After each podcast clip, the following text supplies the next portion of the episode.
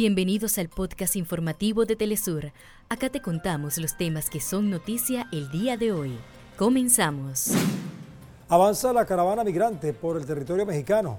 Los movilizados arribaron al estado de Veracruz en su trayecto hacia Estados Unidos, mientras el gobierno nacional aseguró que continúa en gestiones con Washington para atender esta situación. Israel intensifica la operación genocida contra la franja de Gaza tras 84 días consecutivos. Los bombardeos han asesinado a más de 60 palestinos solamente este viernes.